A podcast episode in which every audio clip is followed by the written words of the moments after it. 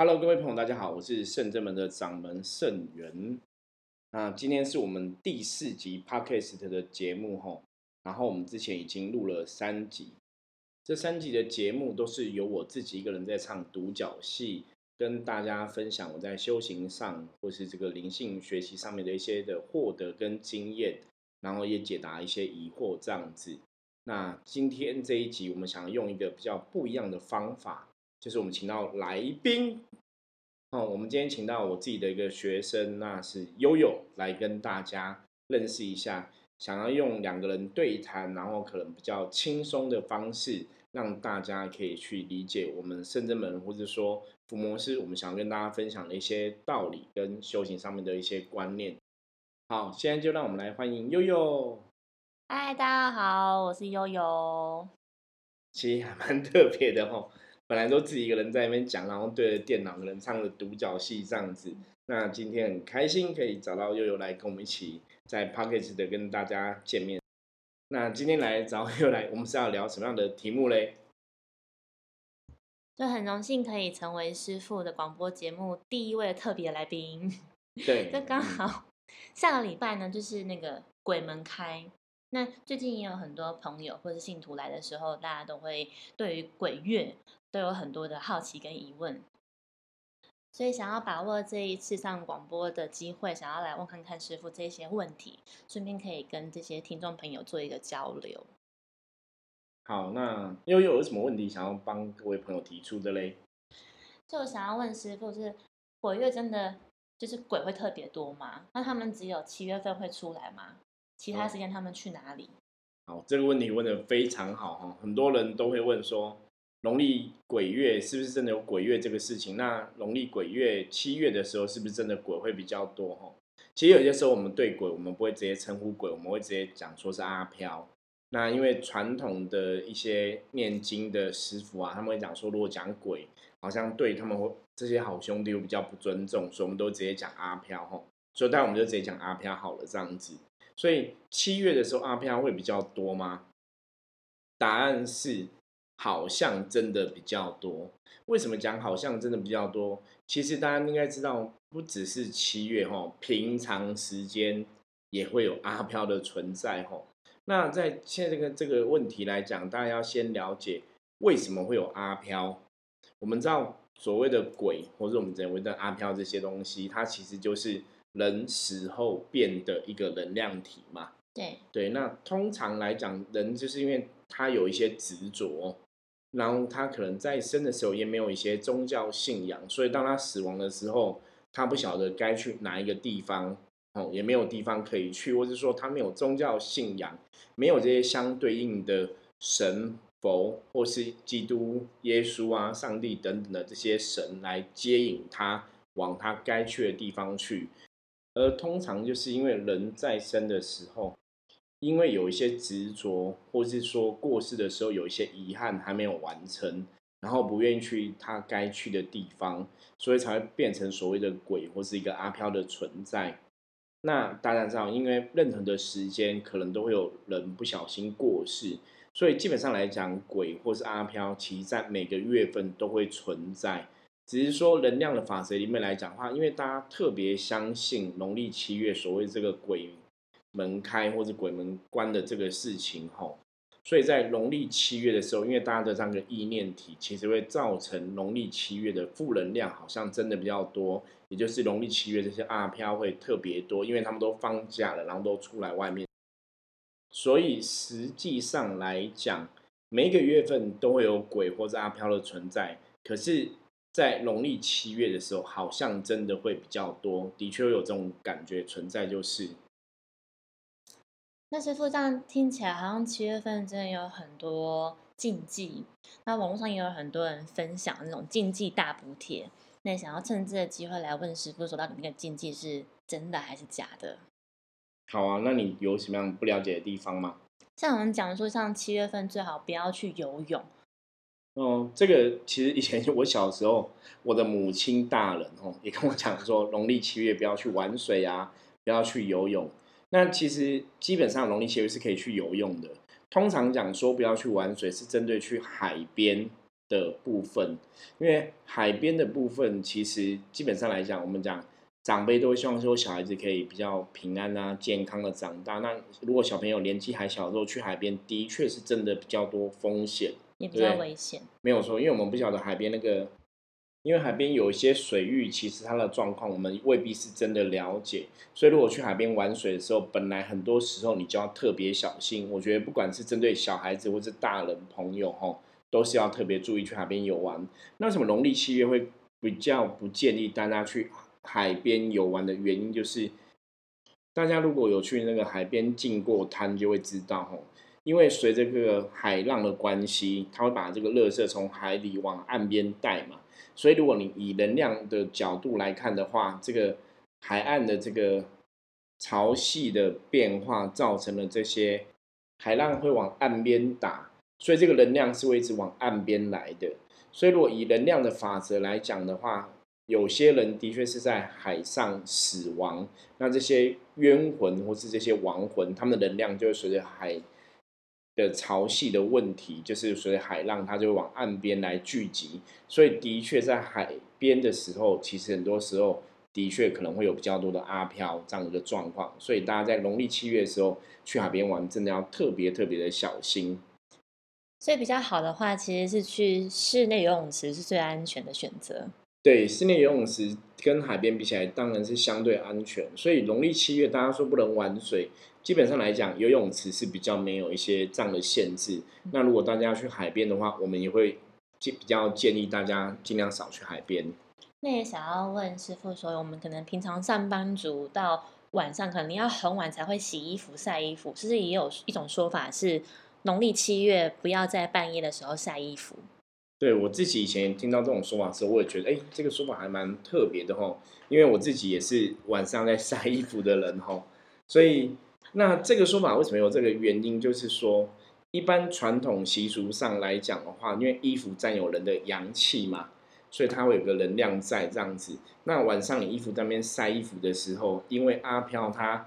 可能出来放假了，然后他们其实有的会眷恋以前在阳世生活的种种，或者看到那个晒衣服，看到那个衣服像是有个人在那里，他们可能会被那个能量吸引，会靠近哈。也许他们有的真的是比较寒冷，然后有的是真的也没有衣服穿，所以他们会吸引他们靠近那地方。所以的确说法上来讲，好像有这种风险，就是容易会吸引阿飘靠近这个状况，所以才会有这种习俗上说晚上不要晒衣服。不过这些部分，我们待会最后都来跟大家再总结一次。就是基本上来讲的话，如果你自己的能量是比较好的，很多时候你倒不用特别担心会去受到这些阿飘的影响。那农历七月，其实大家不要自己吓自己。很多时候，其实这些静音是你晚上晒衣服，你可能那个衣服在飞啊，在飘啊，或者你会觉得你要看到个。什么样的影子会很容易耶？对，你就自己吓自己嘛。所以搞不好其实是没有阿飘、没有鬼靠近，可是你自己吓自己，可能就会造成不好。所以这样的经济发生的时候，其实我觉得还是要给大家一个正确的观念，就是我们如果真的上班，我们真的晚上才有时间洗衣服，那怎么办？那还是只能这样子嘛，对不对？可是你说去晒衣服会不会增加遇到阿飘的状况？我觉得这个没有绝对的。哦，只是说以逻辑上面来讲的话，好像会有这样的可能性，可是它的确没有绝对。那如果你真的很怕这个事情会发生的话，你可以怎么做？念经？不是，这 这时候讲念经太早了。你可以去怎样？现在不是很多自助洗衣的吗？对不对？就是你去洗衣服啊，然后他会直接在那边把你衣服烘干，帮你洗好。对他，然后在那边把衣服烘干嘛，所以你其实不用去害怕说晚上晒衣服有这样的风险哈。所以如果说大家有这样的机会的话，其实是可以去把衣服风干，是还蛮方便的。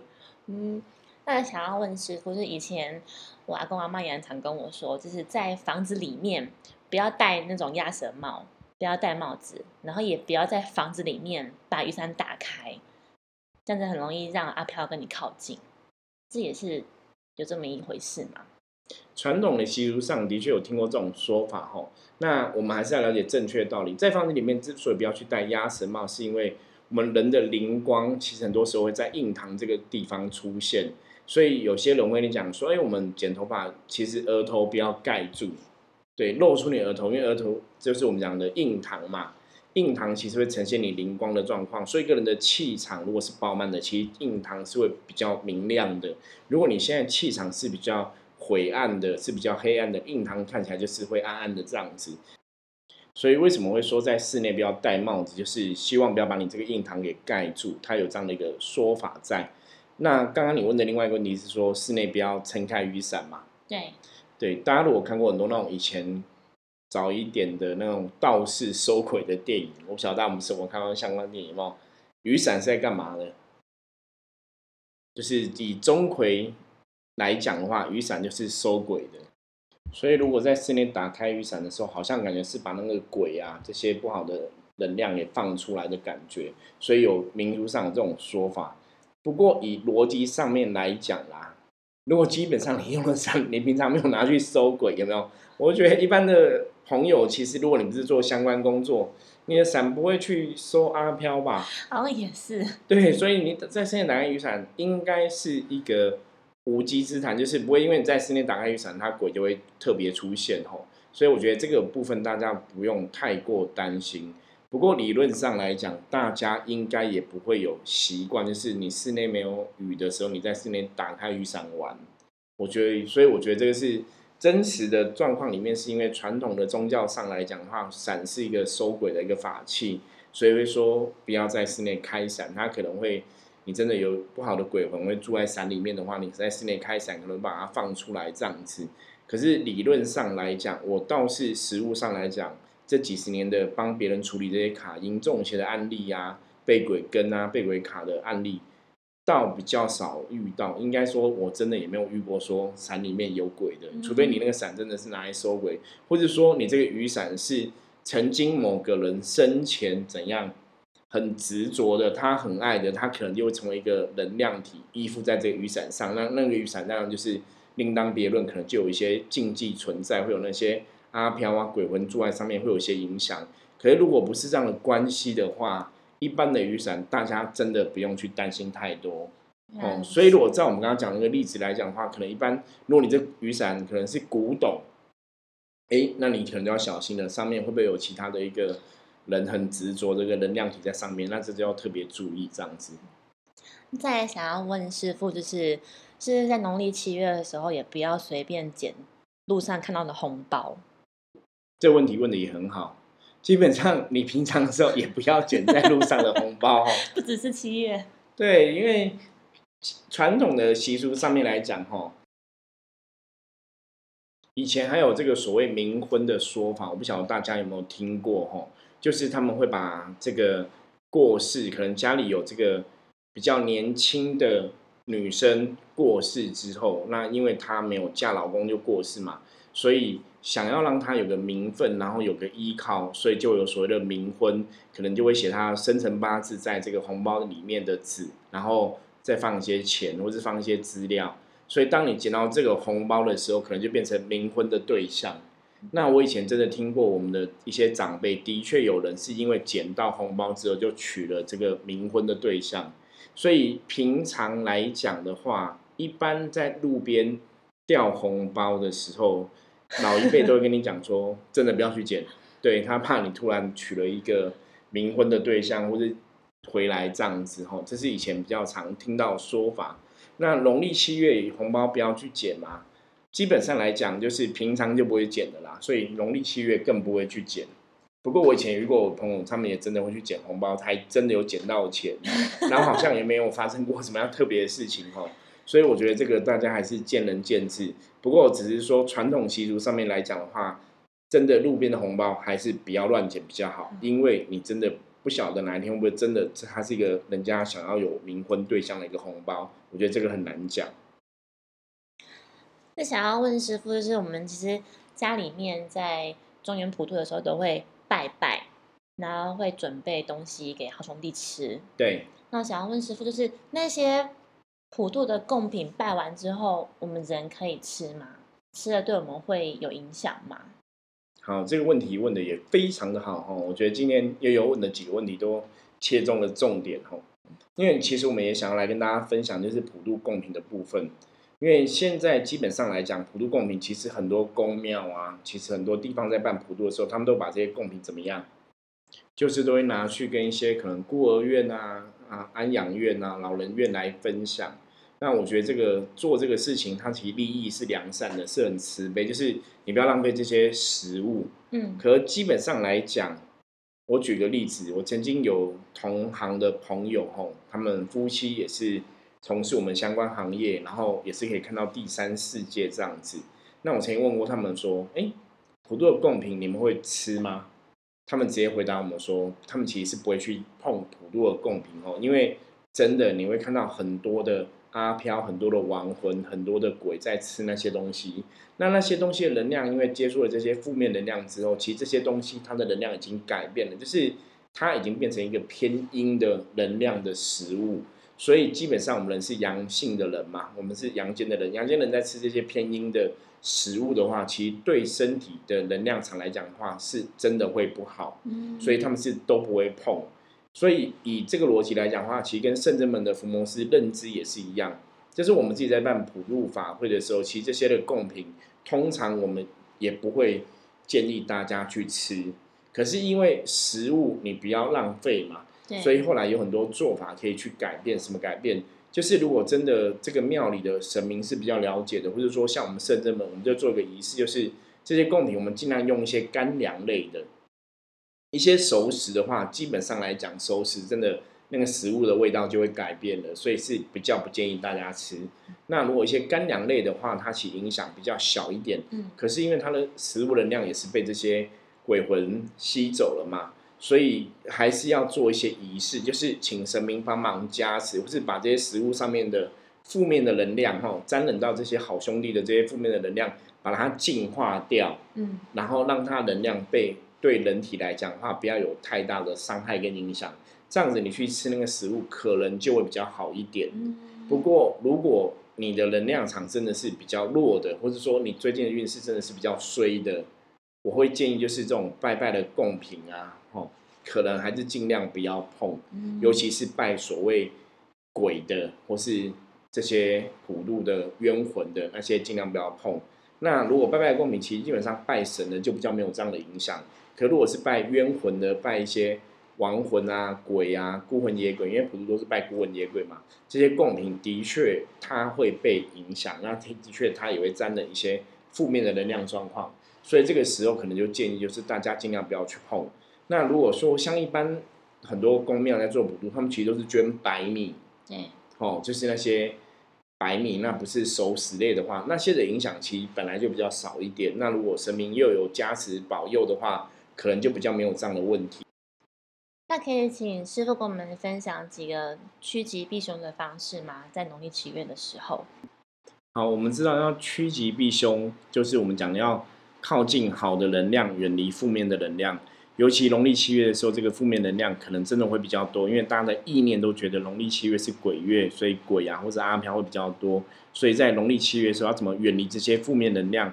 比较重要，就大概有几个东西要提醒大家注意我们也有稍微整理一下，那希望可以跟大家来分享。第一个最重要就是你要顾好自己的能量场。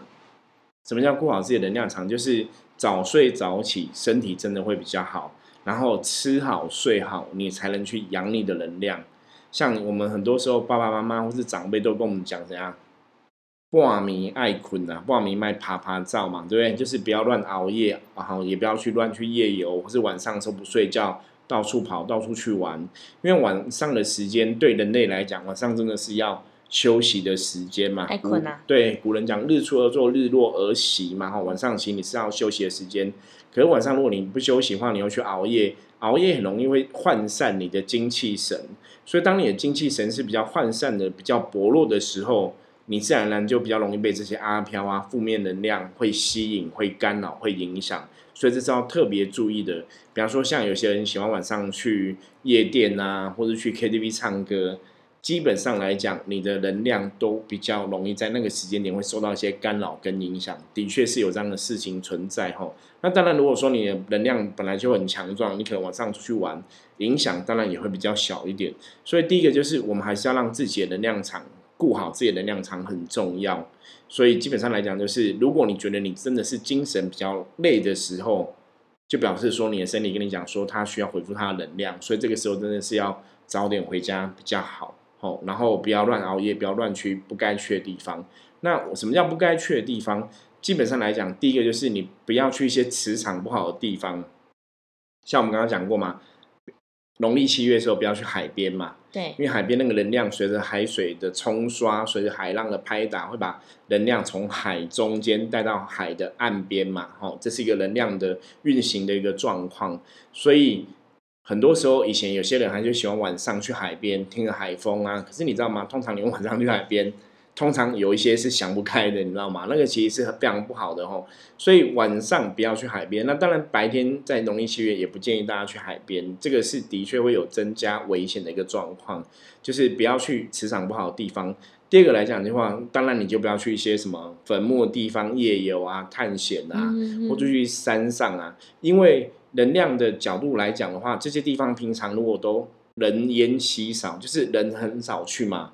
所以它本来就不是属于一个阳性能量比较强的地方，你可能阴气就比较重一点。所以如果大家去一些阴气比较重一点的地方，那自然而然你就不是趋吉避凶了嘛，你可能就是怎样趋凶避吉嘛，哈，你靠近凶险的部分，离开好的部分，这就要特别注意。所以第一个就是，如果那个地方的磁场能量是比较不好的，哦，然后平常也很少人去的废墟啊、山上啊、海边啊。等等之类的东西，大家在农历七月尽量不要去。那第二个部分来讲的话，就是很多禁忌常常讲说，像我们刚刚前面讲到嘛，不要在阳台晒衣服嘛，什么的，就是晚上人晒衣服会有鬼靠近嘛。那这样的禁忌最主要是在讲什么？就是要跟大家讲，是你要减少可能你会遇到阿飘的机会。比方说，哪些地方可能阿飘容易出现多一点？像我们刚刚前面讲嘛，海边或是山上或是坟墓，阿飘容易出现多一点。你去那地方，当然也遇到他们的机会，被卡被跟就会比较多嘛。那在农历七月的时候，你要怎么去避掉这些状况？吼，包括像老一辈人讲，是晚上我们讲过嘛，晚上是要睡睡觉的时间。对。所以有些时候，有些人晚上可能在外面玩乐啊、玩耍，然后很大声啊、吹口哨啊等等之类的，会怎么样？如果真的呢有阿飘走过，我们讲嘛，你就听到哎那边好吵，那边很热闹，他就会想要靠近来看一看。那有一种比较白目的吼，这边讲白目是骂大家，只是跟大家讲，你还是要做正确的选择。有些人真的晚上喜欢去外面夜游，然后讲鬼故事，有没有？有些朋友喜欢这样子。那你在讲鬼故事的时候，那个能量场，因为大家都会紧张恐惧，那能量场就会偏比较低落。那你就会吸引这些阿飘鬼魂，他们也会想要听故事，他们可能就会靠近。所以晚上的时候，就是不要去做晚上不该做的事情哦，增加这些阿飘跟你在同样空间相处，那减少他们跟你同样空间相处的状况，就会让你的七月可以比较平安一点这样子吼。然后另外还要提醒大家注意的是，就是中国人讲吼，还是要敬天地鬼神。比方说，在农历七月的时候，有些玩笑真的就不能乱开。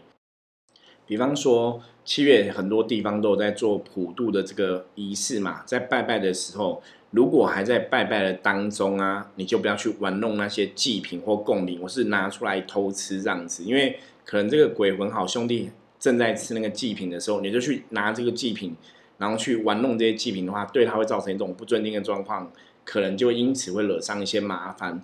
那另外来讲的话，就是在烧纸钱的时候，也不要去对纸钱做出一些不礼貌的事情。比方说，你故意用脚去踢那个纸钱的金桶啊，对，或者说用脚去踩纸钱啊，哈，那这个状况有可能都会冒犯掉一些一些鬼神，所以这是要特别注意的。就是基本上来讲的话，传统上一些要敬天地鬼神的事情，大家在七月还是要有这个尊敬的心。然后不要拿这些鬼神的事情来开玩笑，这样也比较不会被这些所谓的阿飘或好兄弟知道，然后不开心，然后来捉弄你这样子。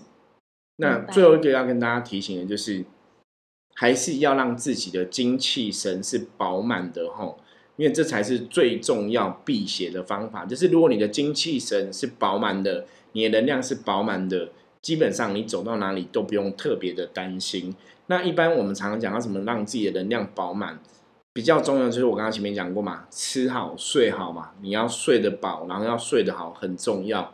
那除了吃好睡好之外，我们还可以做什么？宗教上其实有很多方法可以做比较常见，像刚刚最前面又有讲过嘛，念经嘛，对对，念一些经文，哦，可能护身的经文，或者说像道教比较常见的金光神咒、清净经，都会让自己的能量可以饱满。那佛教比较简单的经文，像念心经或是大悲咒，甚至你是念观世音菩萨的佛号，其实都会很有用哦。大家如果听过我之前的故事或者就会知道说，其实我自己在念观世音菩萨佛号，真的得到观世音菩萨很多的保佑这样子。所以平常念一些经文，的确是会有机会让自己的能量比较饱满的。因为经文本身就是代表这些神佛菩萨的神圣语言，他们本身就充满神佛菩萨的正能量在里面。所以当你在念这些经文的时候，你其实就是在跟这个神佛菩萨怎样？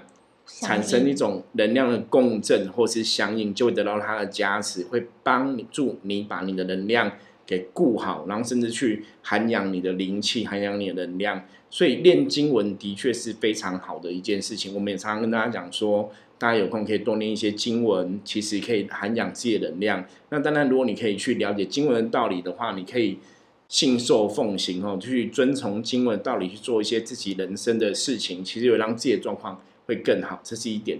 那另外来讲的话，在在农历七月，就是如果大家有宗教信仰的话，一样你可以去礼拜、敬拜你的信仰的这些神明，然后求一些平安符带在身上，也会有帮助。